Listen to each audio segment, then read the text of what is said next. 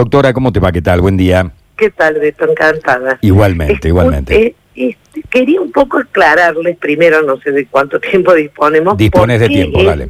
¿Por qué es que la mujer no puede donar para que no nos sintamos mal las mujeres? Dale. Es este como un hecho preventivo, digamos.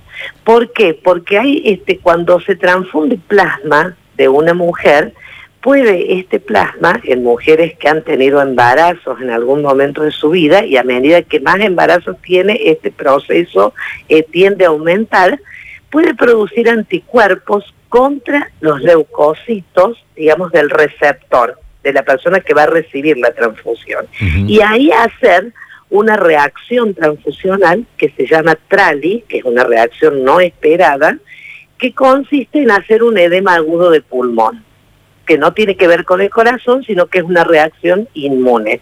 Entonces, para evitar este tipo de, este, de reacciones transfusionales, nosotros este, en realidad hace mucho tiempo, hace desde el año 1985, que no transfundimos este plasma de mujeres a este, receptores que necesitan. Utilizamos esa materia prima para el laboratorio de hemoderivados para que se elaboren medicamentos. Ah, mira vos. O sea Entonces que... ese es el motivo, digamos, un tema eh, de prevención. Bien, entonces, a ver, ahora están pidiendo personas a personas recuperadas de coronavirus que hayan sido madres que vayan a donar plasma. Sí, no, no importa que hayan sido madres o no, porque así como el lineamiento general, digamos, en el, este, en el lugar de plasmaféresis de la provincia, solamente se aceptan este, donantes varones. No entramos en, en la particularidad de cada mujer porque, bueno, este, qué sé yo, a veces hubo abortos en el medio, pérdidas, bueno, a veces se olvida la mujer que ha tenido una pérdida. Entonces, en general la mujer no la utilizamos para las plasmaféresis. Perdón, eh, la palabra utilizar, utilizar el plasma. Bien. Entonces, eh, lo que se va a hacer ahora en hemoderivados es con ese plasma de las mujeres que no pueden donar y que han tenido COVID en algún momento este, de, de- de, bueno, de la pandemia esta que estamos viviendo, a los 21 días de que hayan tenido un contacto estrecho con COVID o que hayan tenido el COVID, a los 21 días pueden solicitar turnos para donar, para donar plasma. ¿Y qué medicamentos se hacen? ¿Qué medicación se puede hacer con esto? Se hace gamma globulina. La gamma globulina, les voy a permitirme hacerles la diferenciación para que todos entendamos entre lo que es una vacuna, tras la cual estamos, es cierto, y una gamma globulina. ¿Ustedes están trabajando también por, por una Con la vacuna? vacuna no, trabajamos con la gamma globulina. Gamma globulina. La vacuna, la vacuna que es lo que esperamos, estas, estas vacunas de todas partes del mundo que, que están este, por salir, digamos, es cuando vos pones en contacto a un organismo con el virus o eh, un representante del virus, ¿no es cierto?, del COVID. Entonces tu organismo lo reconoce y pone en alerta, digamos, a los defensores del orga- organismo, que son los glóbulos blancos. Entonces cuando viene el virus, tu organismo lo reconoce y lo combate y no hay enfermedad. Bien. La gamma globulina es cuando vos inyectas directamente los anticuerpos. Es decir, esos anticuerpos que vos con las vacunas los obtenés, con la gamma globulina las obtuvo la persona que estuvo enferma ya de COVID. Sí. Tiene esos anticuerpos. Entonces, el laboratorio de hemoderivados va a elaborar este medicamento a través de este plasma. Ya se hacen otras gamas globulinas en hemoderivados para otras enfermedades. Por ejemplo, la gamma globulina antitetánica. ¿Y ya las han probado? Este, eh, eh, o sea, esto es un... ¿O es novedoso, es novedad todavía? es, nove- digamos? es novedad, es la primera vez que se está haciendo en la Argentina, hay otros desarrollos en el mundo, pero bueno, siempre se necesita la materia prima para esto, ¿no es cierto? Que es el plasma este de convalecientes. Bueno, entonces tenemos que decir lo contrario. Así como dijimos hasta el hartazgo que no podían ser donantes las mujeres que hayan tenido COVID y hayan concebido, ahora podemos decir que todas las mujeres hayan o hayan concebido, si han tenido COVID, a los 21 días pueden pedir turno en hemoderivados para ir a donar plasma para hacer gamma globulina. Perfectamente, va a ser un espacio feminista de... Muy bien. Bueno, ya tenemos nosotros el de plasmaféresis. Aparte nosotros somos bastante más los que estamos internados, los hombres que las mujeres, estadísticamente, ¿no? Eso dicen, sí. inclusive con las con las muertes, ¿no? Son muchos más los hombres que, que mueren que, las mujeres. Sí. Yo eh, les quiero explicar a ustedes que yo este, soy este, la directora del Banco de Sangre de la universidad. Nosotros participamos en este proceso, pero la BEDET, digamos, el laboratorio de hemoderivados. que es este, la dependencia, es una industria este, eh, farmacéutica que pertenece a la Universidad Nacional de Córdoba y que elabora medicamentos a partir del plasma humano. Bueno, tenemos ah, que pues, insistir nosotros con el tema. Sí, doctora. Totalmente, totalmente. Aparte las mujeres, yo lo veo con respecto a la donación de sangre, son este no, no quiero hacer esto, un curso, un, este, una proclama feminista ni nada de eso, pero este, son este, mucho más este, afectas a las donaciones, digamos. No, y son más valientes, hay que decir la verdad también. Nosotros somos más cagones, ¿es cierto? Te dicen, no, te ponen una vía por acá y otra acá, y por acá entra y por acá sale, y dices, ay, mamita querida. No, bueno, las mujeres este son más valientes. Las máquinas que hay en hemoderivados es de una sola vía. Ah, Se va a hacer una sola canalización y por esa misma vía entra y sale eh, la sangre. Yo he tenido las dos experiencias. Yo he tenido la de una sola vía y la de las dos vías. Ya donó dos veces plasma. así que...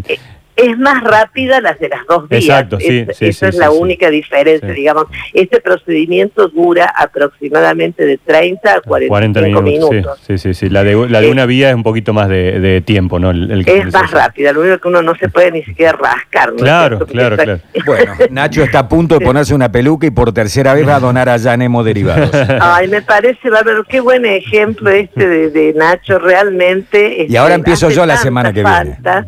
Bueno, hace muchísima falta. Si ustedes vieran lo que es a nivel hospitalario, el pedido, la cantidad de mm. pedidos que hay de plasma, porque aparte la gente tiene este, una esperanza con respecto a esto. Mm. Ven que reaccionan bien con respecto al plasma de convaleciente y bueno, entonces este, se, bueno se indica mucho y a veces este, demasiado digamos. Pero doctora usted lo dijo son 40 minutos 45 minutos. Cómo no lo vas a tener para, para tratar de ayudar a alguien no Totalmente, totalmente. Eh, me gustaría que dé mayores precisiones, cuándo empieza, dónde hay que dirigirse. Comenzamos las extracciones el día martes, el martes 10. Bien. Ahora, la gente, como yo les dije, debe pedir un turno. El turno se pide por WhatsApp o a nivel este particular, digamos, al 3515 12 90 38. Bien, Y las extracciones se van a hacer de día martes a viernes entre las 7 y 30 y las 14 horas. El lugar de extracción es la Facultad de Ciencias Agropecuarias, o sea, de Agronomía, que queda enfrente a Hemoderivados, yendo por Valparaíso. ¿Y por qué allí? Eh, se hace allí porque en este momento, hay, al no haber alumnos, digamos que estén cursando Tienen el espacio necesario para poder hacerlo. Tenemos el espacio necesario y toda la colaboración, ¿no es cierto?, del ingeniero Conrero, este, que él ofreció todo el lugar, digamos, para que se haga este procedimiento. Mm. Entonces va a ser este mucho más cómodo, digamos. ¿Es en el salón ese que está a la izquierda del edificio, el salón nuevo?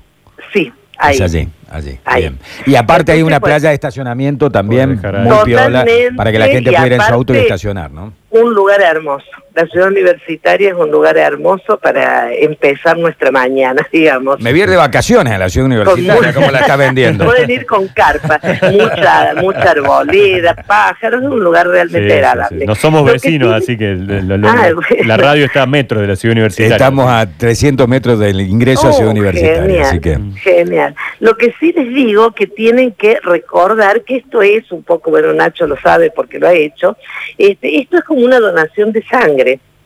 Es decir, tienen que ir no en ayunas, pueden tomar este té, mate o café con azúcar sin leche, pueden comer frutas, pueden comer cualquier tipo de infusión. Este, si, si hay gente que tiene la necesidad de tomar leche, bueno, puede ser leche descremada. Claro la que tomen. Eh, pueden comer galletas, pueden comer este, tostadas con este, mermelada, sin manteca ni queso, o sea, ningún elemento que tenga demasiada grasa. Sin lácteos. No hay, muy- no hay excusa para no poder ir después Claro. de todo No, esto, ¿no? y Porque es dicen, muy ah, yo en importante ayunas no me banco". desayunar, porque eso hace que nos sintamos bien, porque en general Claro. cuando la gente se siente mal cuando va a hacer una donación es porque le baja el azúcar, tiene un ayuno muy prolongado desde la cena, ¿no es cierto? Entonces es muy importante desayunar y sobre todo consumir azúcar, hace que nos sintamos mejor. Bueno, y ahí se les va a dar un riquísimo desayuno también después de este, la extracción. Bueno, Más rico que les dan a los varones de la provincia. bien. Bueno, te, no, te quería hacer una pregunta, no tenemos tiempo, Nacho, ya, ¿no? Porque Eh, tenemos algunas cosas previstas. Sí, pero una ah, cortita. sí, hay un, Sí. en- entre tantas cosas que hay, Susana, en las redes sociales dando vuelta, tanta cosa apócrifa, digamos, el 90% de la información que circula, lamentablemente. Hay una que hay eh, oyentes que están pidiendo que le, por favor la reproduzcamos y qué sé yo, y nosotros responsablemente no podemos hacerla, pero entre tanta cosa, si bien vos no sos especialista en vacunas, si sos eh, del área de la salud, nos gustaría tener tu opinión con respecto al tema. Eh, Este tema de las vacunas que están probadas, que no están probadas, que la tercera fase, uno dice, si el gobierno autoriza una vacuna, uno supone que ya tiene que tener algún tipo de autorización de los organismos nacionales, internacionales, para poder vacunar, pero por otro lado, que tiene que tener algún tipo de pruebas. Hay un montón de gente que está convencida que si te pones la vacuna rusa cuando llegue, vas a ser infértil, digamos. Sí, Esto sí, va a atacar testículos y ovarios y, y se va a acabar la población mundial, como si hubiera un plan ruso para acabar con la población mundial, ¿no? Y dice, los niños no van a poder eh, tener hijos y las niñas no van a poder concebir. Afecta la gestación. Eh, Sí, bueno, bueno, o sea, la gente eh, dice muchas cosas, digamos. Este, cualquier vacuna que venga va a estar autorizada por el ANMAT, que es el organismo que regula todo lo que penetra en nuestro organismo a través de los alimentos, a través de las vacunas. Aparte, no, nadie se pregunta de dónde viene la vacuna para la gripe.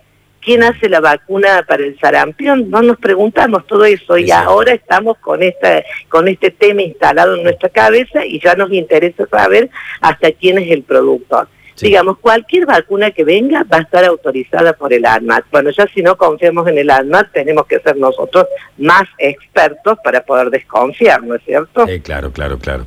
Así es difícil, que hay un que ponerse la difícil. vacuna que venga, Maeleto. Bueno, bueno, bueno, este eh, me, me parece que está bueno decir esto porque todo se politiza, ¿viste? Todo Sí, es blanco o totalmente. negro, de un lado o del otro de la grieta, si son los rusos Total. malos, si es Oxford es bueno, lamentablemente es así, ¿viste? Totalmente. Mm.